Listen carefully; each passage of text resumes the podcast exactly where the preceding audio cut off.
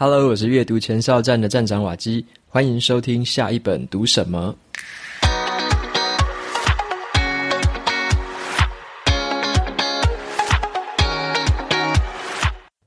今天我想要跟大家分享的一本书呢，这个书名叫做《高产出的本质》。好，那这本书是我非常喜欢的一本，算是工具书吧。这里面讲了非常多关于怎么样产出的一个技巧。好，那这个产出的话，一般来说就是你怎么样把你吸收，然后输入到你脑袋里的资讯，然后消化跟转换之后，把它变成一个很优质的产出。那这个就是一个输入到输出的一个过程。那这本书的话，高产出的本事就是在教我们这样子的一件事情。好，那这个东西可以用在包含说你在职场上面的这个口语表达，或者是你在做简报，甚至是你要做一些提案，或者是你要做一些企划，都很有帮助。好，这本书的话都可以帮你用一个很有逻辑、很有架构的一个方式，去把你任何所收集到、吸收到的资讯，然后透过一个很有系统性的方法，然后把它做出一个很好的这个输出模式。好，所以这本书的话是一个还不错的一个算是职场上面可以用到的书。那有一些内容创作者可能也会很需要这本书，那这本书的话对我来说起了很大的帮助，所以我想要跟大家分享一下，从这本书里面可以学到什么东西。好，那在讲这本书之前呢，跟大家闲聊一下啦，就是最近哦，大概工作上都是九点十点后回家，真的是忙得一团乱。所以在录今天这集节目之前，其实有点犹豫，想说哦，是不是要跳过？因为上个礼拜四本来也想要推出一集节目的，可是上礼拜也是一样，整个礼拜都超忙的，所以后来没有录。那但是觉得如果这礼拜要跳过，实在是有点对不起大家，所以就想说，好吧，那就趁下班的时候，还今天还算有一点精神啊，那就来录一下今天这一集的节目。好，那我在公司负责就是 work from home 之类的业务，是因为最近呢、就是这个疫情，大家知道嘛，越来越严重，而且好像真的是看不到缓和的迹象，真的是很担心哦。那所以在准备这些 work from home 的业务，也是需要非常的努力啦，因为你要动用很多的人力跟物力嘛。那所以我最近就是在忙这些事情，所以每次那个电话一接起来，就会听到说，诶，我想要问你那个 work from home 怎样怎样的。所以我有时候接电话，我就有点那个幻听了。每次一接起来，就期待着好，对方一定会讲 work from home。那也的确是大概九成的电话吧，打过来就是在问 work from home。所以我想再过一阵子可能会得到这种 work from home 的恐惧症哦，就不想要再听到这三个字。好啦，开玩笑的啦，那个服务大家的事情还是要做啦。好，那所以说这个疫情的关系，所以有时候也是鼓励大家就是尽量待在家里，好，然后尽量做好这个防疫的措施，也希望大家可以平平安安的度过这一次的危机。好，那么就回到今天想要跟大家分享的这本好书《高产出的本事》。我简单介绍一下这个作者好了。这个作者他的名字叫做刘益友，好，刘益友老师。那刘益友老师呢，他之前我注意到他是在这个 Medium 的这个发文平台上，这个文章的平台上面注意到他。那他以前会写很多的关于说，可能看完一本书之后，他会写一些重点的摘录，还有一些心得的分享。那我就觉得说他写的真的是非常的好，所以我也有在关注他的这些文章。那我对他印象非常深刻的一点是，他很擅长去把一本书的内容，然后浓缩提炼成一张图，就是一张 A4 大小的图。那他可以把这个书的内容很厉害的，就是说把这个重点萃取出来，然后用一个有点像这种图解的方式，他把它称作为全息图。这个全是全部的全，息是休息的息。好，全息图。就是你一张图就可以看懂这本书在干嘛，所以他是一个这方做这方面全息图的高手。那我也是跟他身上学到了非常多的东西，所以大家也可以看到说我在部落格或者说 FB 上面有时候会分享一些类似那样全息图，或者说类似一也类似那样子，就是把书的内容统整起来，用一张图表达出来的方式。那很多都是跟他学的。而且他整理这种全息图的这个技巧，真的已经是炉火纯青了，可能比我厉害十倍、一百倍哦。所以说，如果大家有兴趣的话，可以去参考一下，或者说去追踪和关注一下这个作者他的 Medium，或者是他有 FB 的这个专业。好，那他呢，除了这个就是全息图很厉害之外，其实他还有一个很特别的地方，很吸引我的注意。好，因为他是在这个科技业工作，好，之前也是在科技业工作。那后来的话，他是中年的时候就离开科技业，然后自己算是变成一个自雇者，有点像是自己创业，但是是自己经营自己的这种感觉。好，所以他称为自己是自雇者。那他开始在做一些演讲啊，或者说一些课程，然后也会现在还变成了一个很知名的作家。哈，那这本书《高产出的本事》就是他写的第二本书。而且他最近又要再接着推出他的第三本书了，好像短短不到半年的时间吧，第三本书要推出了，好像叫做这个二十道资料视觉化难题。那这本书我在可能下个礼拜也会跟大家分享。好，那所以他也是完全这个验证了他自己的这个高产出的本事，哈，他自己就是拥有高产出本事的一个人。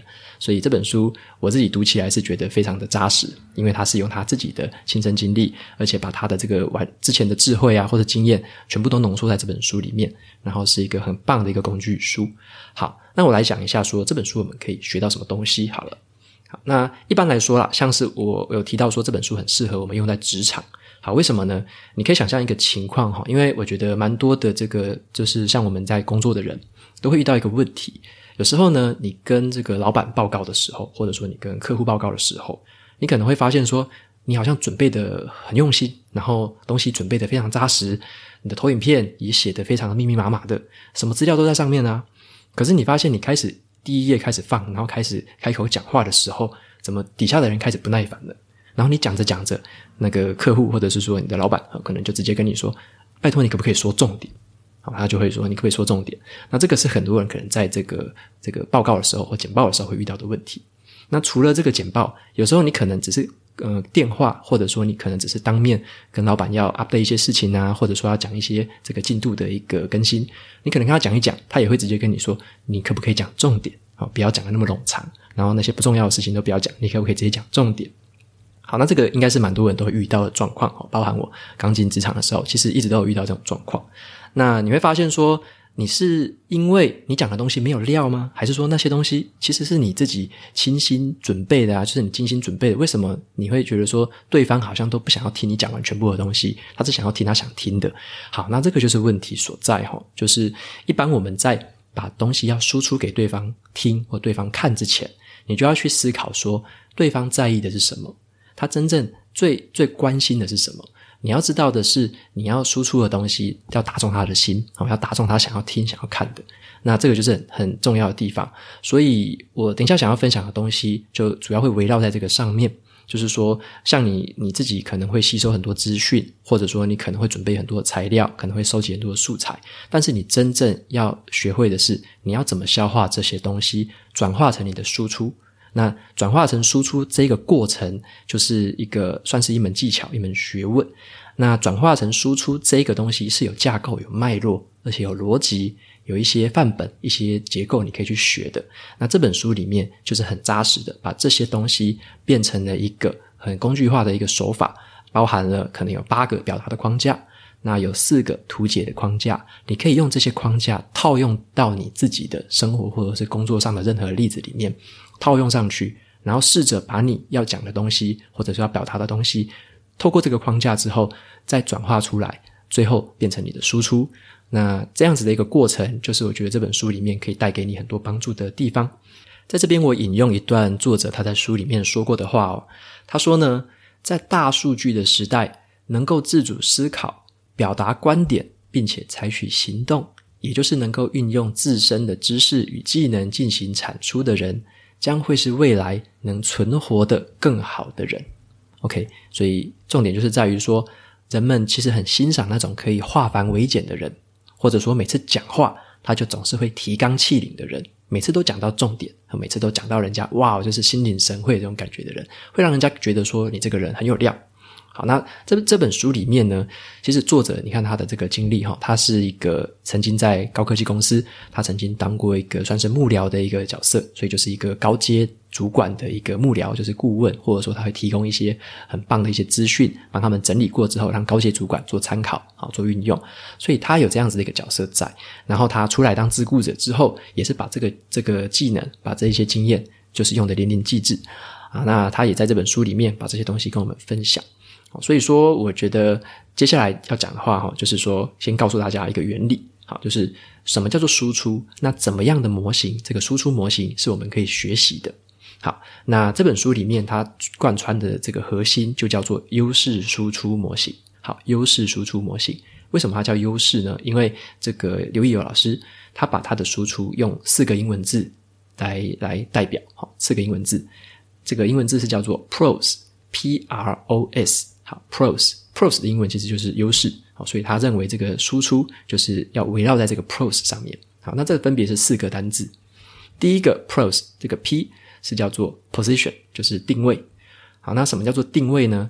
就是你要知道说，你要做任何的输出之前，好，你要你要表达任何的事情之前，你要先想好你的定位。你要知道说，你输出的这个目的跟对象，然后呢，要开始思考怎么样去挑试挑选合适的框架。好，这个就是定位，定位是第一步非常重要的。好，那 pros 的第二个英文字是 R，R 就是重组。好，什么叫重组？意思也就是说，你有很多的资讯。你有很多的输入，但是你必须要把它重新组构之后，才可以走到下一步产出。好，重组的话，其实在这本书里面，作者就讲呃教了八个表达的框架，然后用了四个的图解的框架。所以这里这里面有非常多的范例可以让我们学习。那重组其实重点就在于说，你要把你的所有的资讯用一个有逻辑而且简单扼要的一个方式去表达。好，就是你要有点像是化繁为简的这个过程，就是套用到某一个框架里面。好，那第三个英文字 pros 的第三个英文字是 O，那这个 O 就是真正的产出了。好，O 就是产出。那产出的话呢，就是要把你的这个内容，刚刚套过框架这个内容，变成一个很有结构化的一个产出。无论是你要用文字，或者说像现在我是用录音的方式，或者有些人他喜欢用影片的方式去。那有些人可能是要把这个所有的资讯做成一个简报，做成投影片。好，那这样子都是一个产出的一个这个方式。那产出的话，这本书里面提到的是一个钻石结构。好，钻石结构是一个很简单的一件事情，就是一个菱形，看起来像一个菱形，一个钻石形状的一个东西。那当然有三个部分组成啊。第一个是要开场，好，开场就是钻石的最顶端。那中间钻石最宽的地方就是所谓的内容。好，你开场之后，你要放出一些内容。那在内容的最底端收尾的时候，就是它的一个结尾的部分啊。所以说，这个钻石结构其实就只是开场跟内容再来做结尾。所以你任何的产出都尽量要包含这三个元素在里面。那再来的话，最后 pros 的最后一个字 s 是叫做 scenario。好，scenario 的这个中文翻译成叫做是场景。最后一个是叫做场景。什么叫做 pros 的场景呢？好，因为你。前面你已经把你的定位跟重组跟产出都已经做完了，对不对？你已经有一个产出的东西了，那你要把这个产出的东西用在对的场景里面，或者说用在你想要用的场景里面。这边有五个场景，好，这个书里面讲了五个场景可以给我们应用的。第一个是叫做沟通表达，你可以把你的产出在沟通表达的时候用口语的方式来呈现出来。那第二种场景是文章的写作。就是你的产出是要用文章、用文字的方式去写作出来的。那可能你可能是要写部落格，或者说你是要发表什么媒体，或者是你要写成一个很长的一篇信，或者说你要写成一个什么样的东西，就是变成文章写作。好，这个场景。那再来的话，第三种场景是叫做简报规划。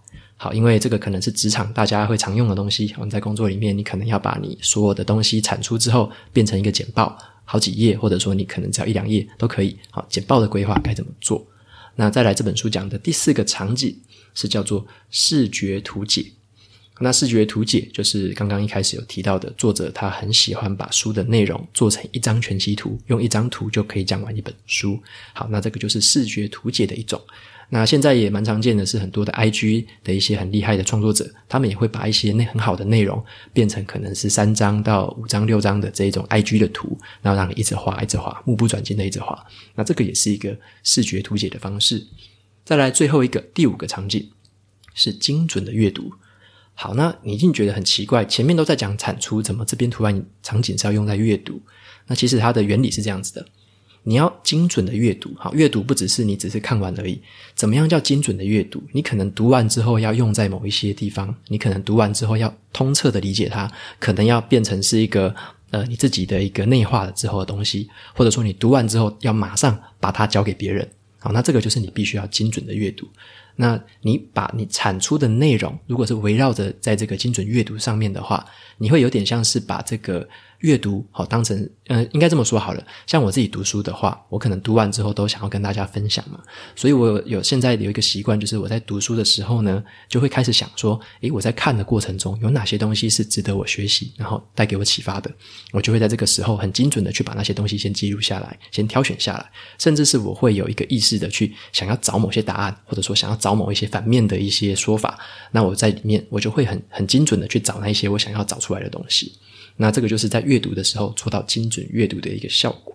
所以，如果你把你这个产出的思维也放在你的阅读的过程之中的时候，你会达到一个循环的效果。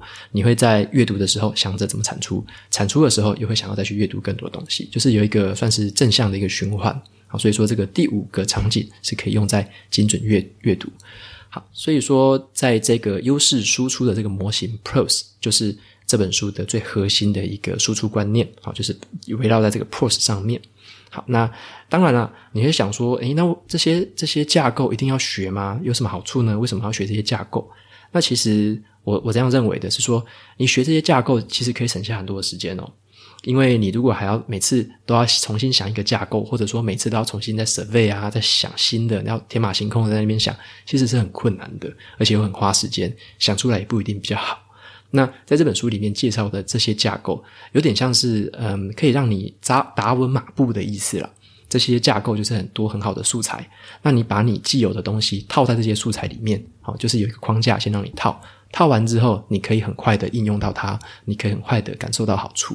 那其实你用熟了之后，你还可以有很多的变化型，但是这些变化型一定是要在你有熟悉了某些基本的马步、某些基本功之后，你才可能去变化。那这个就是我觉得可以学框架，可以提升我们的效率。学框架甚至可以提高你以后的创意。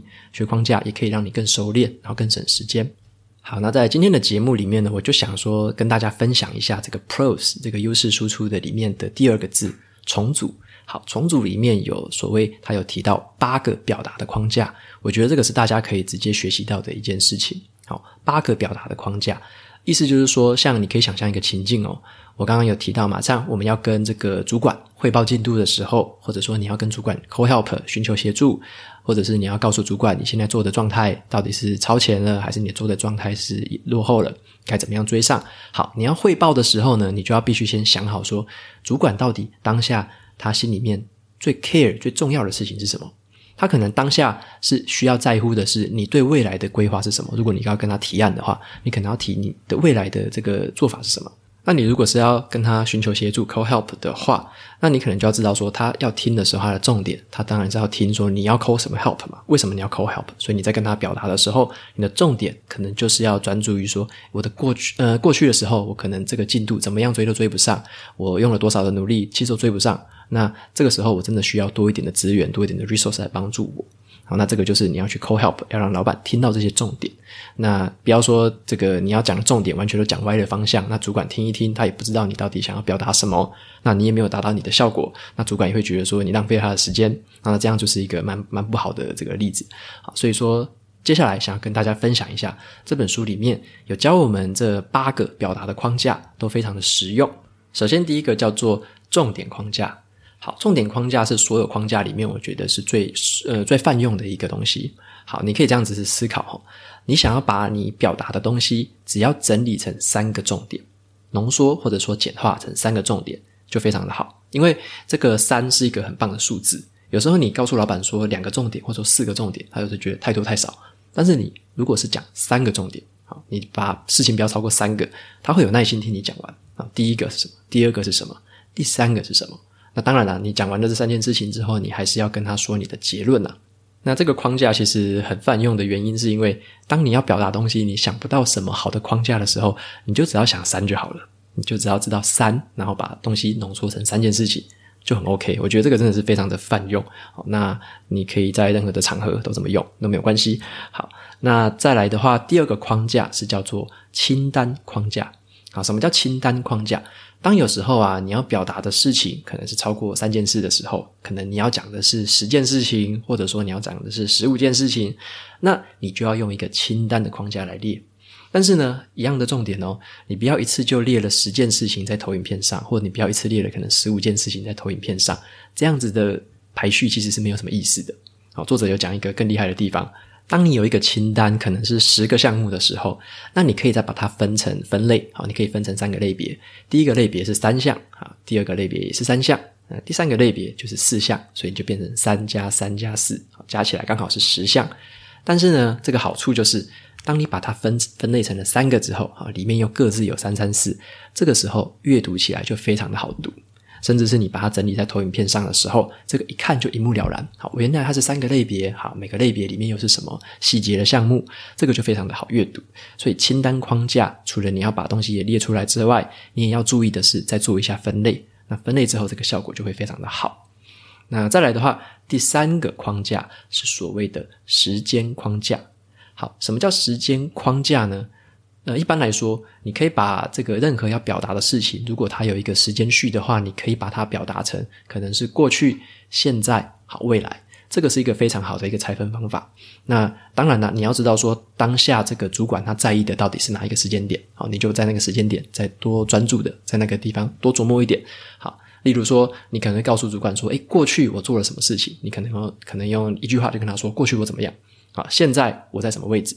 那未来的话，我要做什么？那他如果在意你未来要干嘛的话，那当然你要讲未来我要做一件事、两件事、三件事，好，你就可以在未来那边多琢磨一点。这个就是用时间框架，把你要表达的东西用时间的方式去切开来，甚至是有步骤、有顺序的跟他讲，好，这样就很容易的听懂。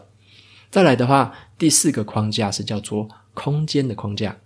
好，空间跟时间比起来有一个差别哦。空间的话，你可以把它想象成是一个好，由远到近。或者是由大到小的，有规模的、有距离的这样子的东西。例如说，你可能在做某一个市场分析好了，那你就可以告诉老板说：“好，国外是怎么做的？那再来这个是远的嘛？好，国外怎么做的？那中间的话，你就可以讲：诶，国内是怎么做的？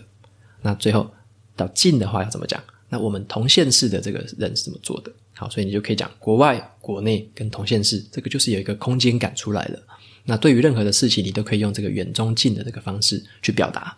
好，那或者是你的规模，也可以用大、中、小的方式去表达。再接着是第五个框架，第五个框架叫做主题框架。好，什么叫主题框架呢？嗯，有一个法则叫做黄金圈法则，可能很多人都听过。它就是说，你在讲任何事情的时候，或者说你在做任何事情的时候，你都要知道你为什么而做，你如何做，以及你要做什么。好，这个有点像是由内而外的一个方式啊。当你面对任何的东西，你要把它用一个主题化的方式去表达的话，你就要知道说你为什么要做，好，你如何去做，你要做什么。那当然，主管很多时候会比较在意的，其实是你要做什么，对不对？他很在意你的这个结果嘛，你到底要做什么东西。但是呢，你要反过来想。你要做什么事情的时候，你有时候要把这个为何而战，你要想清楚。你的内在动力很重要，所以最内圈的为什么是你要想给自己听的。这个地方你要说服自己。那当然，你要跟主管讲的重点可能是你要做什么。那这个地方你要跟他讲的比较仔细。好，所以说这个有时候在面对自己跟面对外面的这个重点，可能有时候会放在不同的地方。这个是有时候可以自己再多注意一点的地呃的事情。好，那再来的话，第六个框架是叫做议题框架。好，因为这个议题是怎么样呢？就是你总共有四个步骤哈，可以去表达一个议题。第一个就是你的论点是什么？那第二个是你的理由是什么？第三个呢，就是你实际的范例是什么？那最后一个就是你要再重申一次你的论点。好，这个东西就可以把一个议题发挥的一个算是很完整的一个发挥方式。好，为什么呢？因为你的这个论点，其实你讲的论点，你告诉老板说你的论点是什么，其实还不够，不够说服他。你后面必须讲你的理由跟实际的范例。好，当你讲完了你的理由跟实际的范例之后，哦，他可能慢慢的算是被你洗脑吧，或者说被你说服了。最后，你再忘，你再不要忘记说，要重新的去重申一次你的论点。好，再提醒他一次，基于刚刚的这个理由跟实例，所以呢，我的论点是什么？好，那就是这样子，可以把整个你要表达的东西很清楚的去陈述出来，然后也可能去说服到对方。再接着是第七个框架，是叫做问题框架。好，问题框架，什么叫问题框架呢？就是你很多事情，你可以也是用四个步骤来表达哦。就是你在遭遇一个问题的时候，它一定有一个情境嘛。你在什么情境遇到这个问题？然后呢，再来讲冲击。好，这个问题带给我们什么冲击，或带给这个事情什么冲击？再来第三个就是课题。好，所以我的课题是什么？我要解决什么东西？那再来第四个就是我的对策。好，我要怎么去解决？我如何去解决？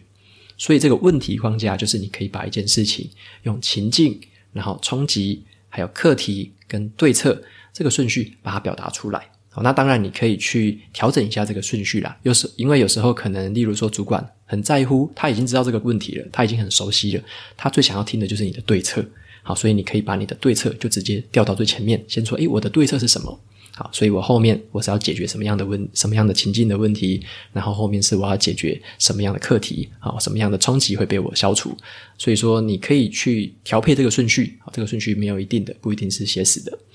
再来最后一个，第八个这个框架叫做课题框架。好，什么是课题框架？有什么差别？哈，跟这个问题有什么差别？这个课题框架比较偏向于说，你一般来说可能会遇到一个背景故事或者一个背景的情况，然后你被交付了某一个任务。然后你就采取了一定的行动，采取这个行动之后，可能会得到一些结果。好，所以说你会有这个背景的故事，然后再来交付给你任务，最后你采取了行动，得到了成果。好，那这个行动跟成果呢，可能是你当下的行动跟成果。那主管有时候他很关心的一件事情是，那你预计呢，你的未来的这个行动跟成果，你要怎么做呢？你预计你要做什么行动？你预计你会得到什么成果？所以这个就是在这个课题框架上面，你有时候可能要更去琢磨的东西，不要只关注于讲眼前的事情。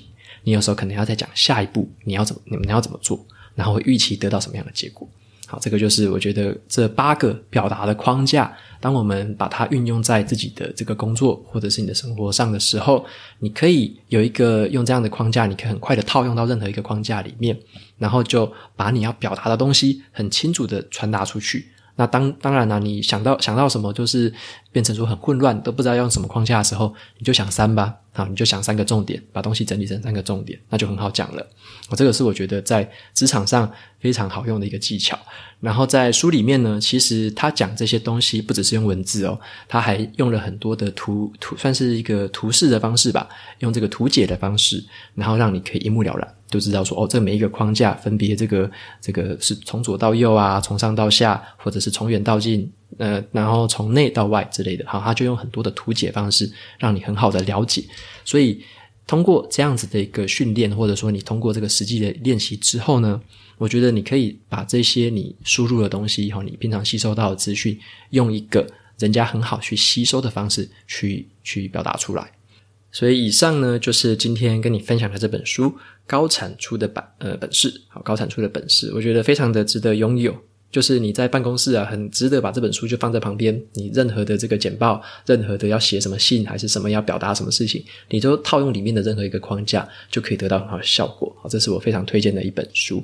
然后这个不只是一个技能而已啦。当你熟悉这样子的应用之后呢，你可以把你很多你的脑袋里的知识、脑袋里的想法，用这些框架来去传递给别人了解。好，无论你要写文章，你要录音，还是你要用什么方式去表达，都可以。所以这本书所提的这个优势输出模型，我觉得真的是非常的有呼应。就是当你会输出之后，你其实可以在任何的职场上或生活上，可以比别人更具有更多的优势。好，我想这个就是作者他用这四个字 “pros” 来做一个贯穿全书的一个原因啦。就是你会输出的话，其实你是可以很具有优势的。好，那所以很推荐这本高产出的本事给大家。那最后一样来念一下 Apple Podcast 上面的五星评论。好，那今天这个留言的这个作者，他的名字叫做 I E F A L I，这个我没办法发音哦，不会发。那他留言的这个内容叫做最近开始收听，然后五颗星。前一阵子有点进来收听，但是因为你的声音有一种特殊的魔力，具有催眠效果啊，所以当时这个听听之后就作罢，然后就去听其他的 Podcast 了。但是呢，周末终于听完了《静下心来工作》，然后还有《创造与慢想》。以及思考的框架这三本书之后呢，也有去看了你写的部落格，发现你真的很用心，也很精辟地分享出每本书的重点。以上分享给其他爱听书的听众。OK，感谢这位这个读者的留言。然后 你有说到这个有一种特殊的魔力可以催眠，好，这个是算是赞美吗？我也不知道，还是呃讲得太平淡，还是说太太这个太沉稳，还是怎么样的？我也不知道，反正。可以催眠，应该也是不错的了。像那个另外一个 Podcast 频道，不是叫做那个什么田定峰的安眠书店吧？就是讲话的声音可以让你催眠入睡，然后蛮适合你在睡前的时候听的这个节目。好啦，那不管怎样，其实有收听的话，对我就是最好的支持跟肯定了。好，非常的谢谢你的留言，还有谢谢你的五星评论。那今天的节目差不多就到这边。如果下个礼拜如果我们又没有准时发的话，可能又是在忙 work from home 了，所以大家见谅一下，我会尽量的维持这一个频率的。好，我会尽量维持的。好，那今天的节目就到这边，进到了尾声。如果你喜欢今天的内容，我分享的东西对你也有所帮助的话，欢迎追踪下一本读什么，也到 Apple Podcast 上面帮我留下五星评论，推荐给其他有需要的读者。